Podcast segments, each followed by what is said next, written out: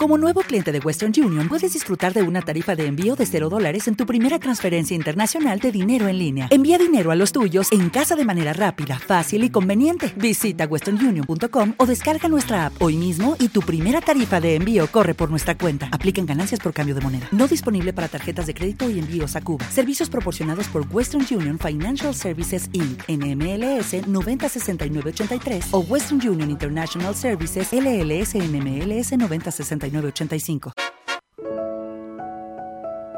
Construimos una y otra vez nuevas oportunidades, diseñando estrategias para superar los desafíos que se nos presentan. Psicoanálisis con pinceladas de arte. Conducción y producción. Claudia Sandra Palau.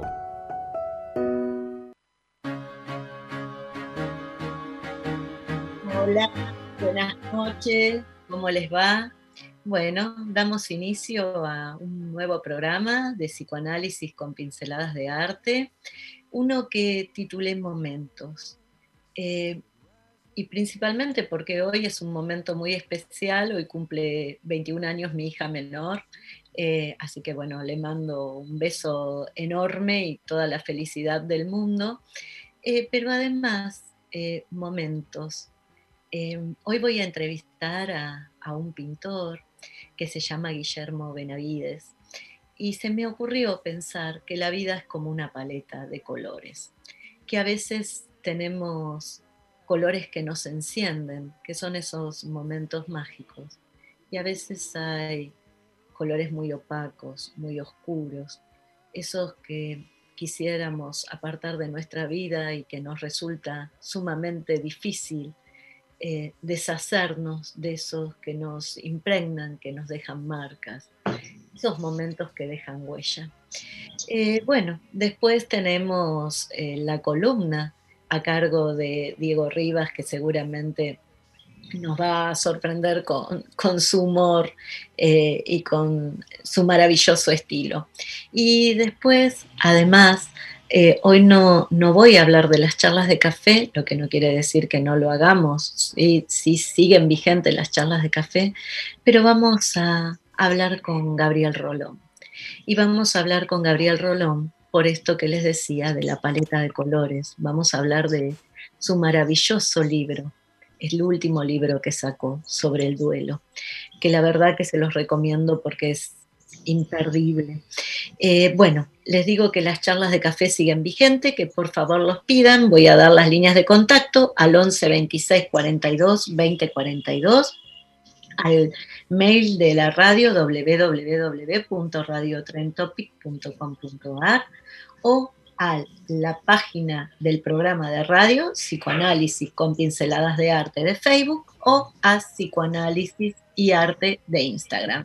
Bueno, eh, vamos a escuchar el tema Honrar la Vida, que es el que caracteriza nuestro programa, y a la vuelta ya entrevistamos a Guille.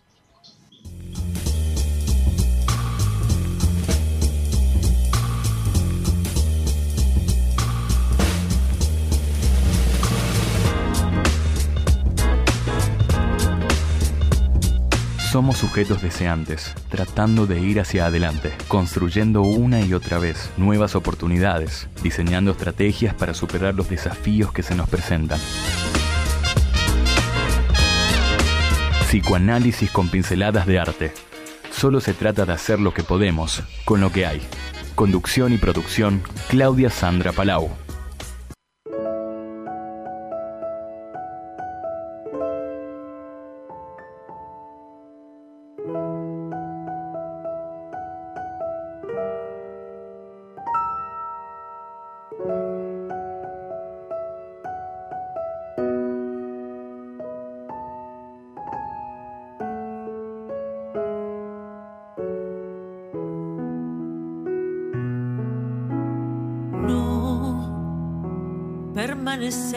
Transcurrir no es perdurar, no es existir, ni honrar la vida.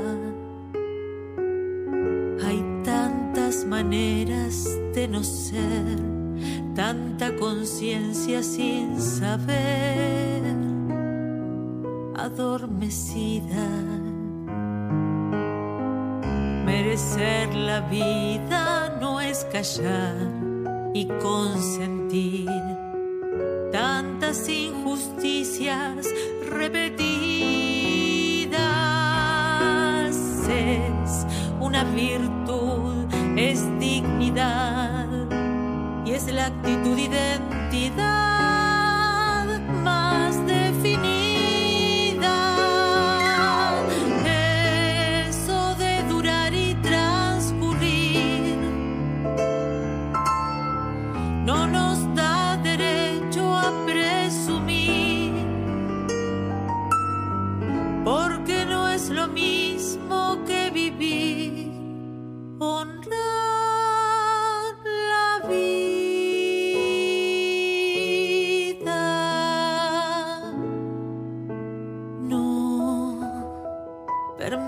y transcurrir no siempre quiere sugerir honrar la vida.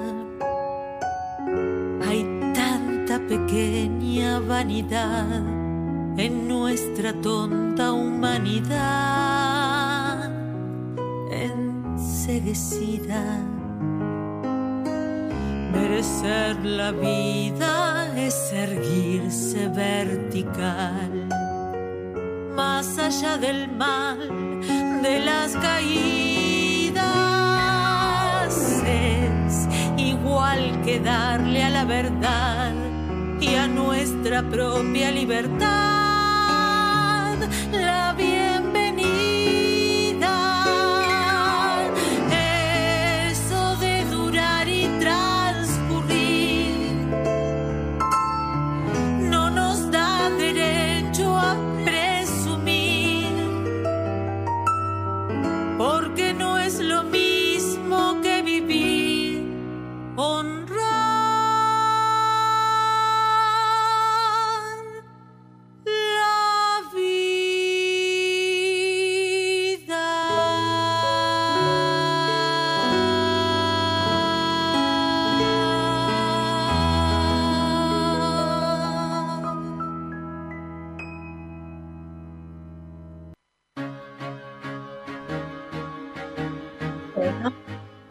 estamos de vuelta. Eh, si se encuentra Guillermo, comenzamos la entrevista. Hola Guillermo, ¿estás ahí? Hola Claudia, ¿qué tal? ¿Cómo estás? Hola, buenas noches. Ante todo, muchísimas gracias. No, gracias a vos, la verdad, eh, contento de, que, de poder acá charlar un poquito con vos en tu programa. Bueno, eh, a ver, la primera pregunta. ¿Cuándo empezó tu amor por la pintura? ¿Cuándo empezó tu gusto por empezar a pintar? Mira, es una pregunta que eh, siempre es como recurrente y me voy a la niñez, cuando uno empieza a agarrar los lápices, los colores y demás, y, siempre voy al mismo recuerdo. Me acuerdo que a más o menos 5 o 6 años hice un dibujo que, por alguna razón llamó la atención de los adultos y les gustó mucho y hubo ahí algo como de un incentivo por algún lado, eh, donde fue grato y, pude seguir pintando siempre, siempre, siempre. Me di cuenta de que me gustaba, eh, de que lo disfrutaba mucho, que había algo eh, para decir a través de, ese lenguaje, de los colores y jugando mucho, ¿no? Como, como cualquier chico. pero al mismo tiempo teniendo muy en cuenta hoy de adulto, el acompañamiento de mi familia, la escucha que hubo ahí. Sí, porque desde muy chico mis viejos eh, hicieron un esfuerzo para que yo vaya a algún taller, para comprarme libros de pintores. Desde muy chiquito me acuerdo y todavía los tengo a los libros en donde hacía copias de, obras de Picasso, de lo que sea, ¿viste? Y, esa escucha hoy la, la, recuerdo o la tengo en cuenta con mucho, con mucho cariño ese acompañamiento familiar de mis padres y demás, ¿no? Eh, bien, eh, me parece que esto es como muy interesante, porque apareció eh, tus ganas, tu relación con lo lúdico, pero también el estímulo, ¿no? Te acompañaron, te, ayudaron, te, te, estimularon para que esto sea posible. ¿Pintás desde ese entonces o hubo alguna interrupción en tu vida en relación a la pintura? No, nunca, nunca, la verdad, eh, nunca una interrupción, digo, eh, siempre continué pintando, dibujando, yendo a talleres, tuve desde chico una, una, profesora, después un profesor ya de un poquito más grande, de adolescente, quizás en la adolescencia hay un poquito un, momentos donde casi no dibujaba, ¿sí? Yo qué sé, aparecen las mujeres, ¿viste? Y en un momento eh, se te desvía la atención y la energía hacia otro lado. Y, bueno, pero siempre dibujando, no, no, tan asiduamente como cuando era más pequeño, pero eh, después que termino el secundario, eh, decido empezar a estudiar Bellas Artes, que en la, en la Priliano Pueyrredón, porque me gustaba mucho dibujar. Dije, bueno, creo que esto es lo mío. Bien, eh, entonces, el único momento en que te distanciaste un poquito fue cuando lo sustituiste por otros colores de la vida, por otros gustos, por otros gustos de la vida.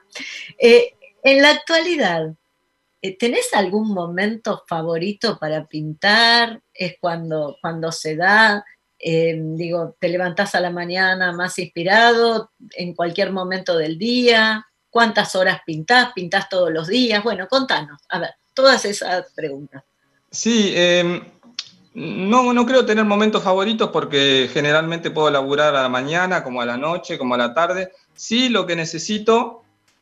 El otro día hablaba, eh, estaba escuchando una, entrevista a Silvio Rodríguez y él decía que en el momento creativo él necesitaba, eh, eh, o decía que el artista tiene que tener momentos de ocio.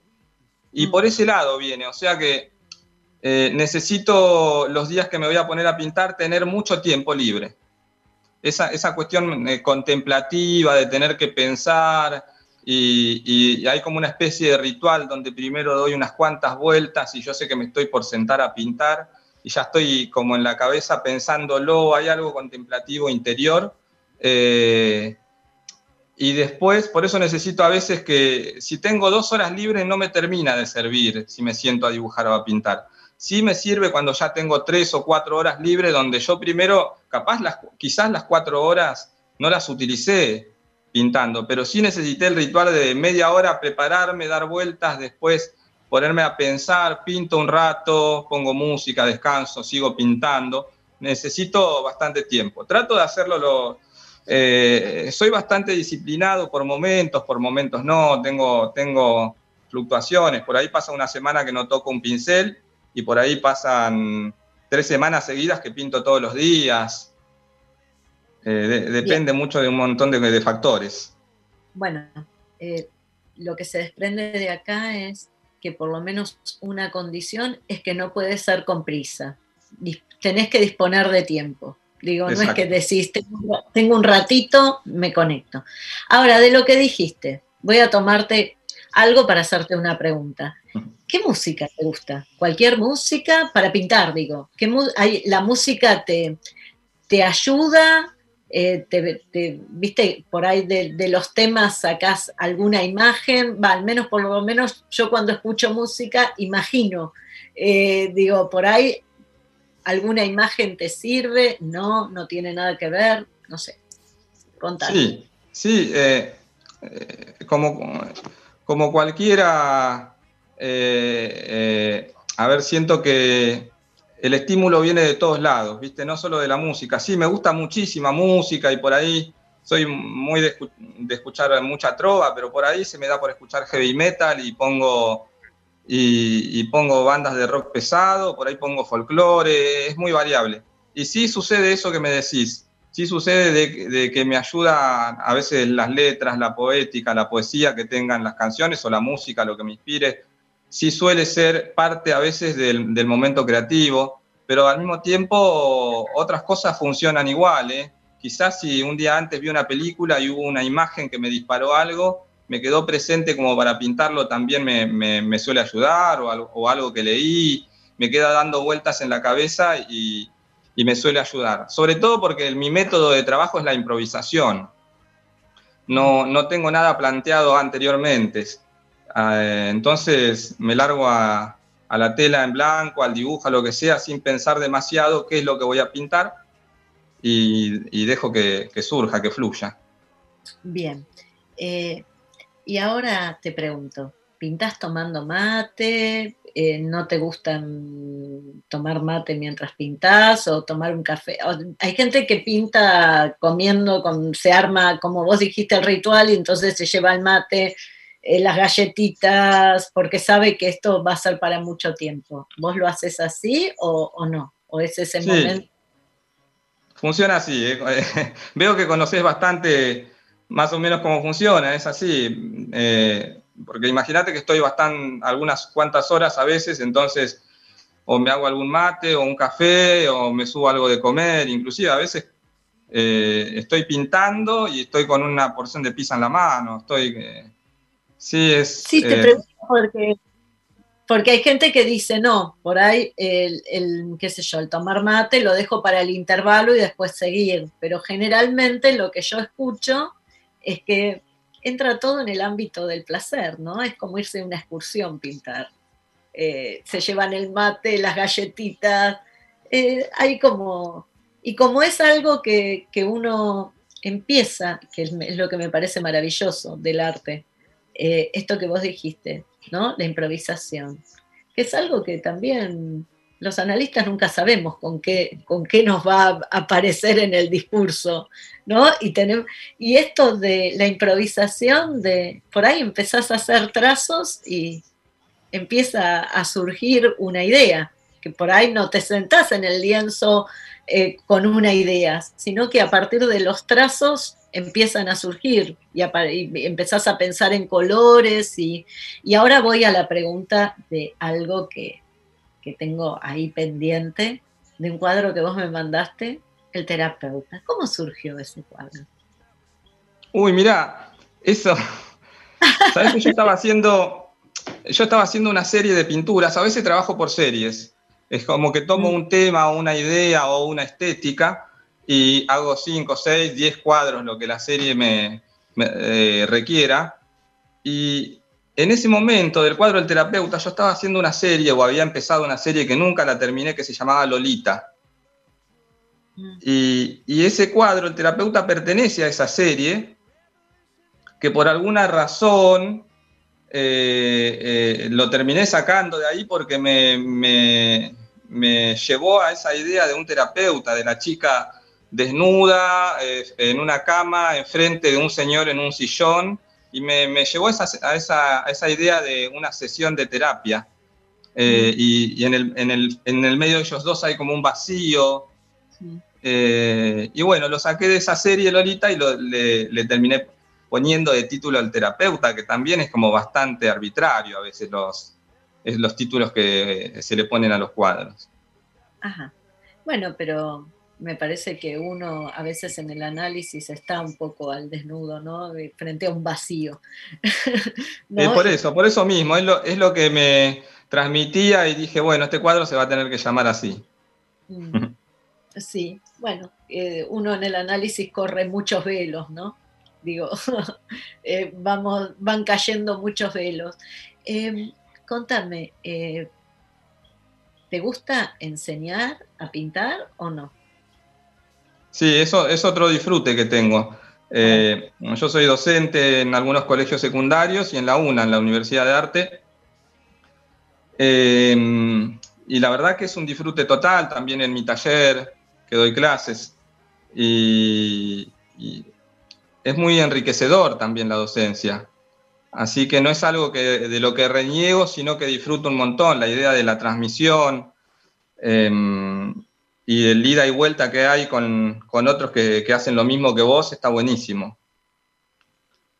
Hay un disfrute y es muy valedero poder vivir de eso también. Yo eh, eh, em, a veces lo charlo con, chicos y, veo a algunos que les gusta mucho dibujar y, les aconsejo y, y, les digo, les tiro la idea, digo, miren que de esto se puede vivir, se puede vivir de dibujar, de pintar, de tocar la guitarra, de lo que sea.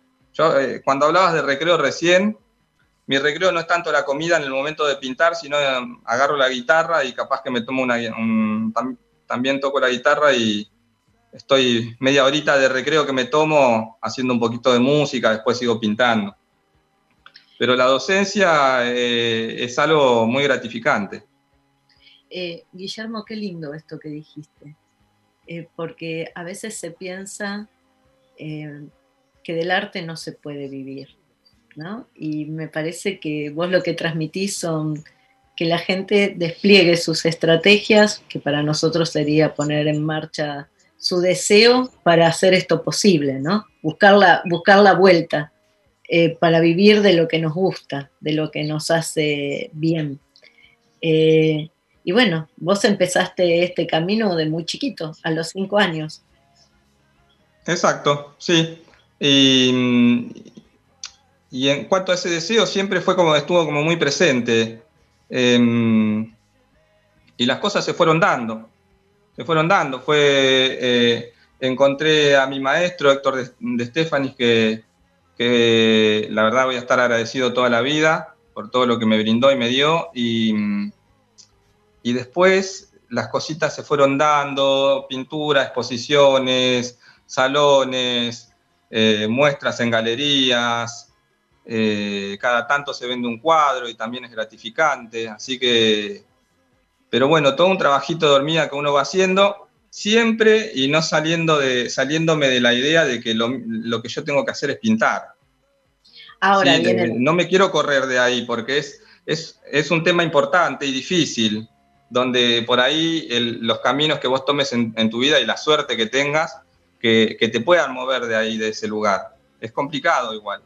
Eh, yo trato de no moverme de ahí y creo que tengo bastante encaminado el tema. Tuve suerte, no lo sé. No, eh, lo construiste. Digo, este es, el, este es el punto. Vos construiste este camino que no habrá sido tan sencillo. Digo, por ahí hoy que podés vivir de esto parece más liviano, pero no habrá sido tan sencillo. Pero la verdad es que cuando se pone en juego el deseo, nada tampoco es tan pesado. Te hago una pregunta que se la hago a la, mayoría de los, de los artistas que entrevisto. Viste que hay una relación con la obra. Algunos dicen que las obras son como hijos o parte de uno. ¿Te cuesta venderla? ¿Te cuesta dejarla en una exposición? Hay gente que me dice, eh, me quedo preocupado si queda en una exposición. Eh, me, cuesta venderla. ¿Cómo es eso? ¿Te cuesta? ¿Te gusta? ¿Te gratifica? No, en general me gratifica cuando hay alguien que quiere tener tu, trabajo, ya sea porque obtuvo algún premio en un salón, tengo cuadros que se han quedado en algunos museos como patrimonio de, del, del museo y, lo tienen expuesto, no, no me genera ningún, ningún tipo de conflicto al respecto. Me puedo despegar de los cuadros sin ningún problema, por suerte. De hecho, todo lo contrario, me gratifica que alguien quiera tener un cuadro tuyo o un cuadro mío colgado en su casa, es totalmente gratificante. Eh, y aparte está buenísimo que el, que el trabajo circule, yo ya no tengo dónde ponerlos.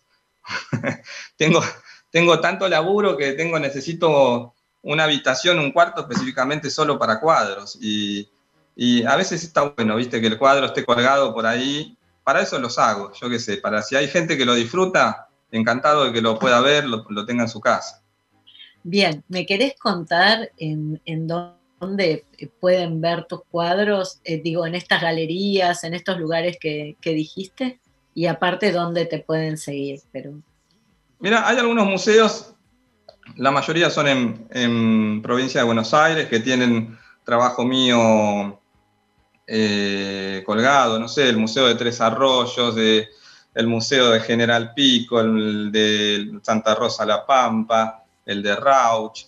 Acá en Buenos Aires estuve exponiendo, el año pasado hice tres muestras, ¿sí? generalmente trato de, de hacer una muestra al año, pero bueno, estuve el año pasado presentando una muestra que se llamó Fragilidad y, y que estuve haciéndola circular bastante y quisiera que todavía presentarlas por distintos lados a esa misma muestra. Pasa que, mirá, la cuarentena sirvió tanto para producir, hice tanto laburo, tengo tanto laburo nuevo que tengo ganas de seguir, de mostrar ya todo lo nuevo que tengo. Y bueno, seguramente en algunas galerías el año que viene donde encuentre espacio que quiera recibirme, que quiera recibir mi trabajo, será bienvenido y ahí estaremos.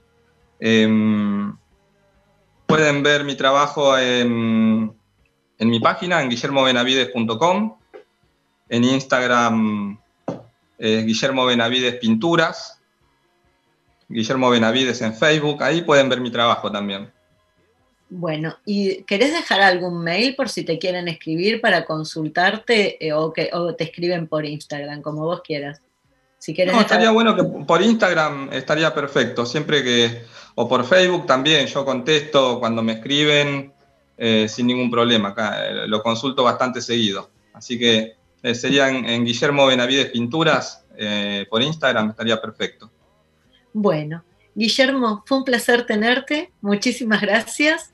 Eh, y bueno, eh, que te sigan, que te sigan y si te parece bien, eh, cuando hagas una muestra, ahora que esperemos que esto se empiece a abrir un poco más y, todo empiece a ser un poquito más como era antes, me, lo, decís y lo comparto en la página del, del programa de radio. Así la gente que te escuchó te puede ir a ver. Dale, buenísimo. Haremos eso entonces. ¿Eh? Te agradezco mucho eh, por, la invitación. No, para mí fue un placer. Muchísimas gracias. Gracias a vos por decir que sí. Y bueno, eh, por ahí la función del programa es acercar a, a, los artistas a la gente y a la gente a los artistas. Y también despertar deseos, porque a veces las historias nos tocan y son, nos mueven algunos hilos y nos llevan a, hacer eso que por ahí no nos animamos a hacer o que nos descalificamos. Eh, vos, encontraste, los estímulos. Escúchame, eh, para las clases de pintura, si alguien te quiere contactar también por Instagram. También. Bien. Bueno, entonces te pueden contactar para comprarte cuadros, para averiguar sobre el valor de tus cuadros y para tomar clases con vos. ¿En qué, en qué zona das clases? Yo estoy en zona oeste, en La Reja, Moreno. Mm, bien, bueno. Eh, así que hemos, hemos dicho todo. Eh, muchísimas gracias. Gracias a vos, Claudia. Te mando saludos. Un beso. Gracias. Un beso grande. chao, chao. Bueno, ahora vamos a escuchar el tema musical y a la vuelta tenemos a nuestro columnista.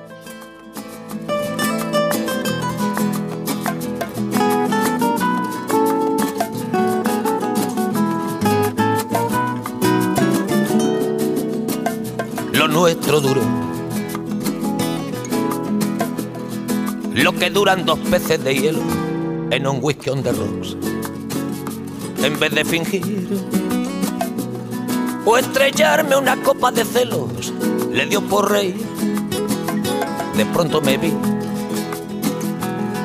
como un perro de nadie ladrando a las puertas del cielo me dejó un neceser con agravio, la miel en los labios y escarcha en el pelo. Tenía razón. Mis amantes en eso de que antes el malo era yo, con una excepción. Esta vez yo quería quererla querer y ella no, así que se fue me dejó el corazón en los huesos y yo de rodillas. Desde el taxi y haciendo un exceso me tiro dos besos, uno por mejilla. Y regresé a la maldición del cajón sin su ropa, a la perdición de los bares de copas, a la cenicienta de saldo y esquina y por esas ventas del fino laína, pagando las cuentas de gente sin alma que pierde la calma con la cocaína, volviéndome loco, derrochando la bolsa y la vida, la fui poco a poco, dando por perdida. Y eso que yo, para no agobiar con flores a María, para no asediarla con mi antología de sábana fría y alcobas vacías, para no comprarla con bisutería, ni ser el fantoche que va en romería con la cofradía del santo reproche. Tanto la quería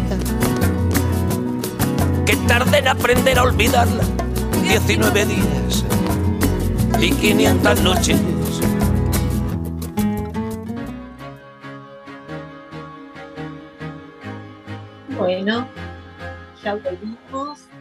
Después de, esta maravillosa entrevista que fue como abrirnos camino, ¿no? Que fue un estímulo.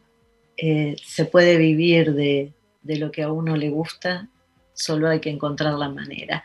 Eh, bueno, ahora sí está Diego Rivas, eh, los saludamos y a ver qué, hacemos con él. ¿Por dónde? ¿Qué, qué propuesta tiene para hoy? Hola. Hola, ¿qué tal Claudia? ¿Cómo estás? Vos siempre me presentás como Diego Rivas y vos sabés que es el nexo, el, vínculo que nos une. Sí, bueno, pero yo lo quiero a Diego. ¿Qué va a hacer, doctora? Usted también. Es el vínculo, es el vínculo porque en realidad, eh, como yo no tengo redes sociales, eh, yo siempre utilizo la de él, ¿no? 10 Rivas 707 en Instagram, todo junto y él ahí me hace llegar los mensajes de la gente, pero bueno, yo soy René Cascallares y te agradezco esta oportunidad nuevamente de poder estar contigo, querida Claudia. Ay, bueno, qué bueno, qué bueno que puede estar. Bueno, cuénteme, ¿qué novedades tiene? Bueno, no, novedades no, estuve reflexionando un poco acerca del tema, ¿no? Que vos estás tratando hoy, los momentos.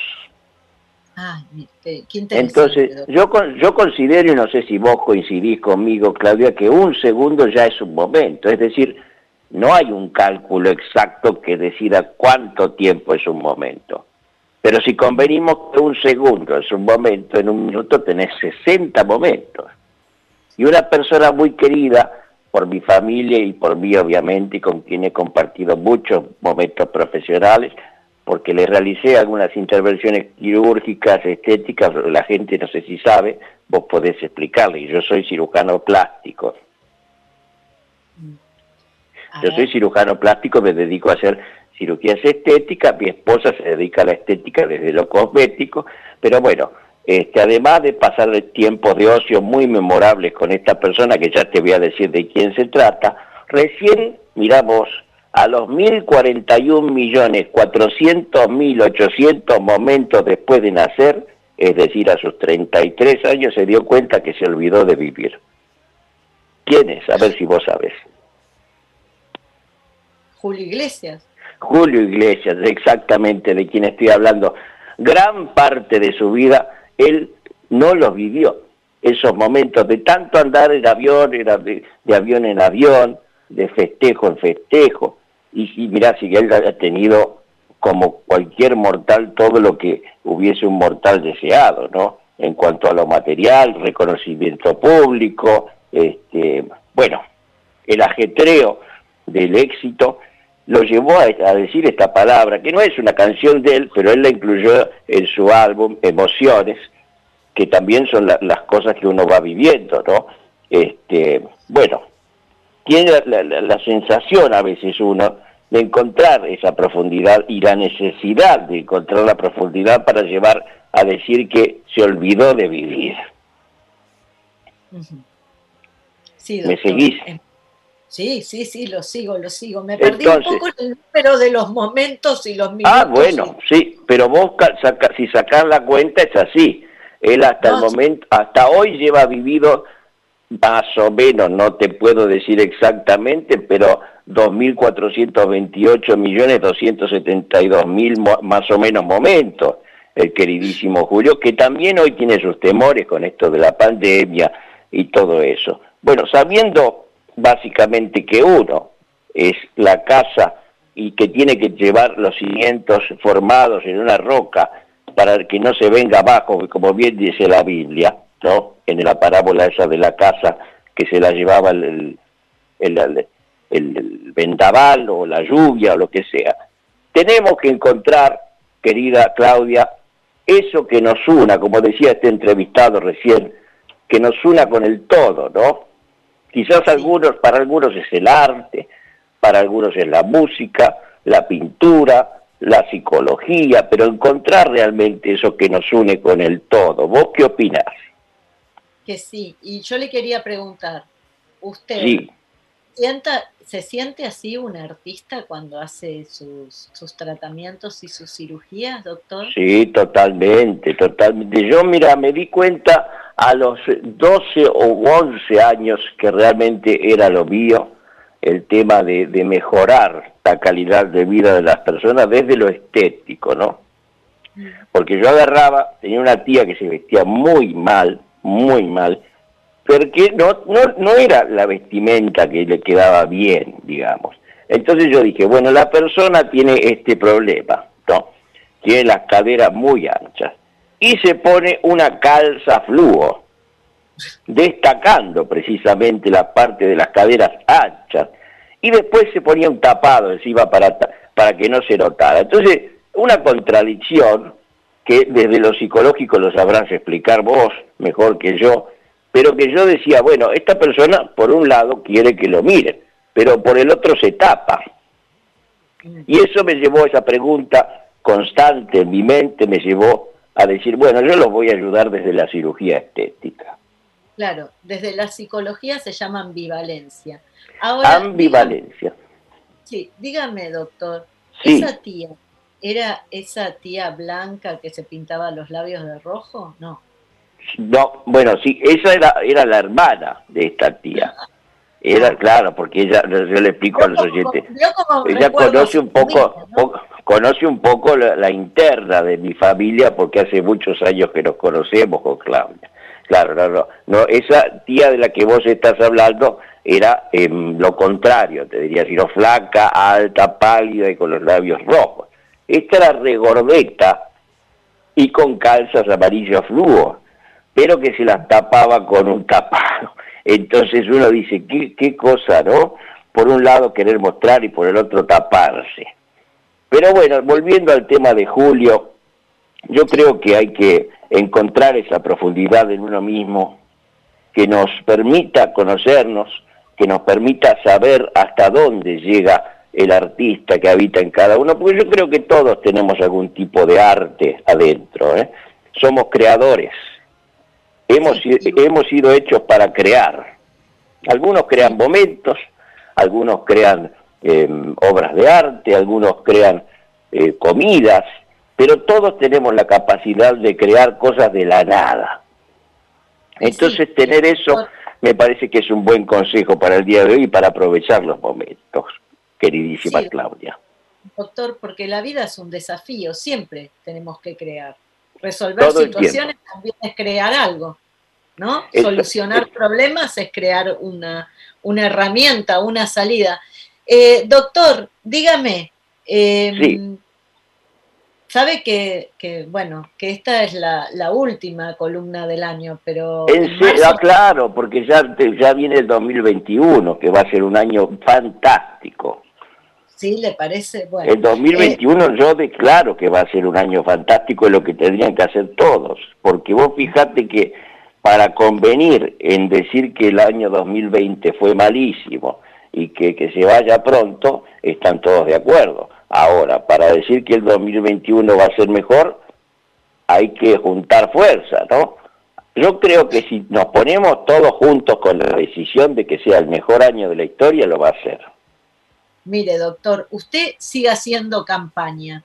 Yo lo que le quería preguntar es, usted en marzo, ¿me va a seguir acompañando? Pero por supuesto, Claudia, por supuesto. Es más, te digo una cosa, vamos a estar presencialmente en la radio, vos, yo y todas las personas que tengan que venir a trabajar. Qué bueno, doctor. Bueno, eh, le mando un beso enorme, un gran saludo a su esposa, que hoy no vino, me abandonó, no está, por ahí para que te salude. Sí, yo te paso. Vení, por favor, que te quiere hablar Claudia. Hola. ¿Cómo? ¿Cómo te va? Qué lindo escuchar tu voz. Hola Claudia, ¿cómo estás? Qué alegría poder escucharte una vez más.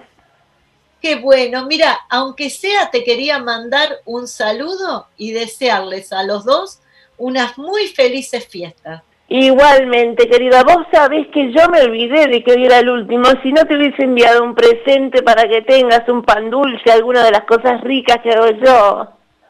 Ay, mi amor, pero no va a Decile que faltar se lo mandamos a la casa, si no. Dice que te lo manda, te lo mandamos a tu casa, si no. Bueno, no se molesten. Lo más importante es, son las buenas palabras y los, los abrazos al corazón. Eso es lo que- importante. Eso es lo importante, dice. Sí, claro que sí. Bueno, los saludo Bueno. a los dos. Un beso enorme. Un abrazo. Unas muy felices fiestas. Muchísimas gracias, Claudia. Hasta luego. Chao, Hasta querida, luego. chao. Chau, chau. Bueno, eh, fue muy, muy lindo escuchar a, a Diego en su versión de, de René Cascallar. eh, y ahora les quiero hablar eh, del libro de Gabriel Rolón, el libro sobre el duelo. Ahora van a escuchar una entrevista que yo le hice en la que en realidad le dije, te puedo hacer dos preguntas eh, sobre tu libro. Un libro que la verdad es que es una invitación a, interiorizarnos sobre el duelo. Y nos aclara muchas cosas, nos aclara los distintos momentos del duelo, nos sentimos reflejados. Y en el marco de un año que para todos fue muy difícil. Creo que todos tenemos muchas cosas que duelar este año, algunas personas más que otras, pero que en realidad el solo hecho de acomodarnos a un estilo de vida diferente, porque afuera estaba la posibilidad de enfermarnos, ya es un montón, ni hablar de las personas que eh, tuvieron que seguir trabajando como los médicos, los profesionales de la salud, que dicho sea de paso, trabajo con bastantes y están agotados. Eh, todos tuvimos muchas cosas que duelar. Eh, aunque sea el, el abrazo, el sentarnos a la mesa, todos tenemos situaciones diferentes. Bueno, ahora quiero que escuchen la mini entrevista que le hice a Gabriel Rolón, que siempre además está muy predispuesto y es muy amoroso, y después les sigo comentando sobre su libro y sobre el duelo. Vamos a escuchar. Hola, Gabriel Rolón, ¿cómo estás? Bueno, antes que nada quiero agradecerte tu buena predisposición y, tus ganas de, de colaborar siempre con el programa. Eso te describe como sos una persona con mucho talento, pero además con mucha generosidad. En principio, me gustaría preguntarte, ¿por qué sobre el duelo? Y si lo podemos vincular con, con la época, ¿no? Es como un libro que viene muy, muy, muy acorde con la época. Entonces la pregunta sería, ¿cuándo empezaste a escribir este libro y por qué se te ocurrió trabajar este tema? ¿Cómo estás, Claudia? Qué gusto saludarte y gracias por invitarme otra vez a participar de tu programa. Gracias por tu generosa manera de difundir siempre mi trabajo y de interesarte en lo que hago. El tema del duelo es cierto, lo que vos decís es una cuestión muy vigente en esta época, pero nosotros sabemos como analistas que supera todas las épocas. El duelo es constitutivo de, del sujeto humano. Ser un ser humano es ya haber perdido algo, digo, porque sabemos que hasta en el momento del nacimiento ya hay una pérdida. Llegamos al mundo perdiendo y nos vamos del mundo perdiendo. Entonces me parece que eh, desde siempre se nos impone este arduo trabajo, que es el trabajo de duelo, el trabajo que debe realizar todo, todo aquel que ha perdido algo que ama, pero que es un trabajo indispensable, porque cuando perdemos algo aparecen dos grandes amenazas, la depresión y la melancolía. Y la única manera de esquivar esas amenazas y de llegar a, a un, a un final de camino donde nos encuentra de nuevo la posibilidad de desear y construir sueños, es el recorrido del duelo. Yo este libro lo empecé a escribir hace muchísimos años. Ya cuando escribí El lado B del amor, decidí que iba a tener eh, tres ensayos que tuvieran relación a aquellas cuestiones que con tanta profundidad lastiman o movilizan a la gente y que nosotros sabemos son las que traen a la gente análisis. Esos tres grandes temas de la humanidad para mí eran el amor, la pasión y el duelo, las pérdidas. Por eso escribí en aquel momento el lado del amor, después fue el precio de la pasión y ahora le llegaba el turno al duelo. Un libro que escribí en los últimos casi dos años. Lo que pasa es que, bueno, quiso el azar que el libro se terminara de escribir en un momento con una humanidad en duelo. Es decir, porque en este momento todos hemos perdido algo, todos seguimos perdiendo algo. Pero el libro estaba pensado desde mucho antes y estaba, te diría, escrito en un 70% desde mucho antes. Se terminó de escribir en épocas de pandemia y, por supuesto, que esta situación me generó algunas miradas que no había pensado antes, me generó algunos interrogantes nuevos que traté de, dar curso, pero sin convertir a este libro en un libro coyuntural. A mí no me gustan los libros eh, coyunturales, es decir, este libro que, que pueda ser interesante ahora porque estamos en pandemia y cuando la pandemia, si todo está bien y, y las cosas se dan como esperamos, dentro de un tiempo sea un mal recuerdo, eh, dentro de dos, tres, cuatro, cinco años, digamos, sea un mal recuerdo, ni te digo dentro de 10 o 15, a mí me gustaría que el libro sobre el duelo siguiera siendo un libro que la gente quiere consultar, que la gente quiere leer, que a la gente le interesa, que al lector le interesa, más allá de que la pandemia haya terminado. Por eso no es un libro pandémico, aunque sí no puedo negar que la pandemia me abrió algunas puertas que yo no tenía pensado abrir antes de, este suceso. ¿Podés establecer la diferencia entre esos duelos que son los más frecuentes en los que uno siente un estado de tristeza profundo, pero que bueno, que de a poco se van resolviendo y esos otros duelos en los que el sujeto queda como detenido, se eterniza en un estado de tristeza, queda sumido en un estado de tristeza que no puede elaborar. Como decíamos recién, cuando perdemos algo aparecen dos amenazas, la depresión y la melancolía. La melancolía es una enfermedad muy grave, es una psicosis, eh, muy difícil de tratar. Freud dijo la sombra del objeto ha caído sobre el yo, es decir, el melancólico queda ensombrecido, probablemente para siempre, si es que no, no puede llevar adelante algún trabajo terapéutico que lo ayude. Es alguien que entre la realidad que le indica que ha perdido lo que ama y el deseo de no haberlo perdido, opta por su deseo y de alguna manera se aleja de la realidad y empieza a vivir en un mundo eh, personal donde es visitado y habitado todo el tiempo por aquello que ha perdido. Entonces esa figura fantasmal del objeto amado y perdido se vuelve omnipresente y lo tortura y lo angustia y lo confunde y lo aleja del deseo y de los demás. Ahí tenés un duelo patológico, es decir, tan patológico como duelo que ya no es duelo, es melancolía.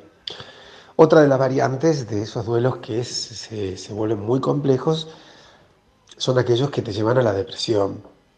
La depresión como ese estado de una tristeza que ya no es la tristeza que tiene todo aquel que pierde algo, que va más allá de esa tristeza, que es una tristeza patológica, porque estar triste a veces es normal, a veces es deseable y es esperable, pero estas son tristezas distintas, tristezas, tristezas gozosas, tristezas llenas de pulsión de muerte, que además, eh, digo porque hay un detalle extra, ¿no? Tenemos la idea de que, bueno, el depresivo es una persona triste, y es cierto, pero no solo es una persona triste, es además una persona enojada una persona que se siente injustamente tratada por la vida, que cree que merecía un destino mejor, que merecía mejor suerte, y entonces se enoja con el otro, con lo perdido, con el mundo.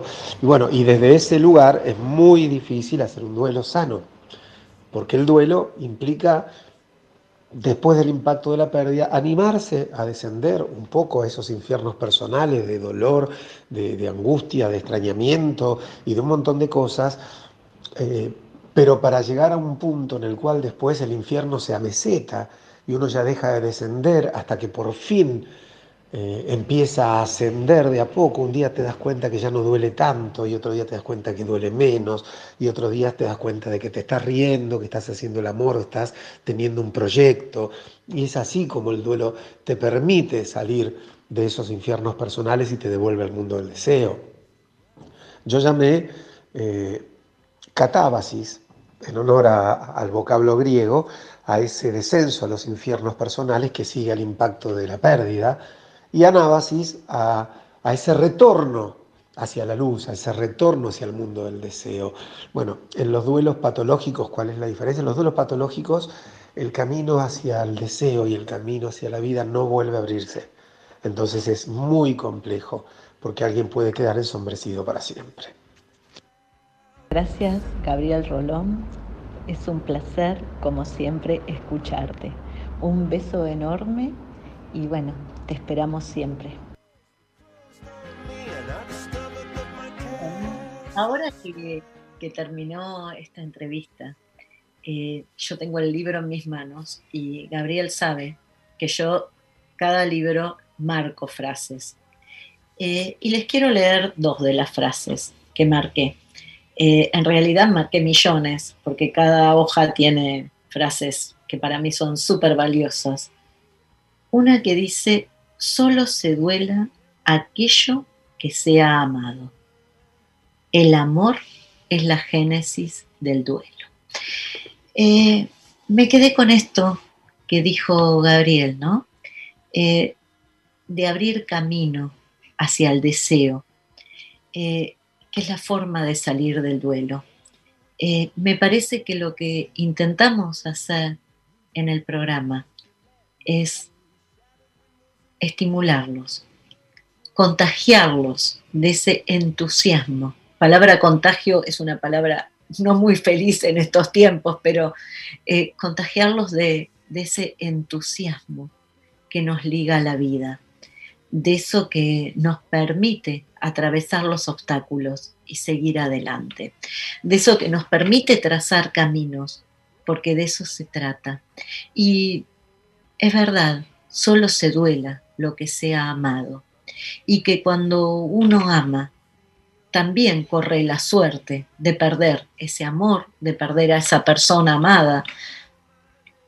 Corre distintas suertes, pero bien vale la pena atravesar esos riesgos, bien vale la pena entregarse al amor. Este era un desafío eh, que habíamos hecho a lo largo del programa. Recuerden, este programa se llamó Momentos y la vida es como esa paleta, como esa paleta de colores que a veces se opacan y a veces se encienden. Bueno, en algún punto la responsabilidad subjetiva tiene que ver con intentar salir del duelo, atravesar esa sombra, buscar eso que nos ilumina, eso que nos enciende, que nos conecta con la vida. De esto se trata.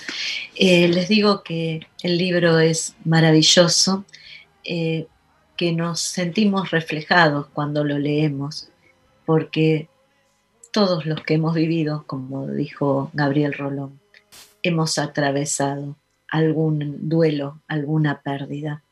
Y muchos quedan ligados a la nostalgia, muchos quedan resueltos parcialmente, otros no son resueltos, eh, otros son elaborados, pero en el fondo nos causan ese dolor, porque, bueno, eh, siempre sufrimos por por lo que hemos amado, como dijo Gabriel Rolón. Bueno, eh, les digo que esto ha sido todo por hoy.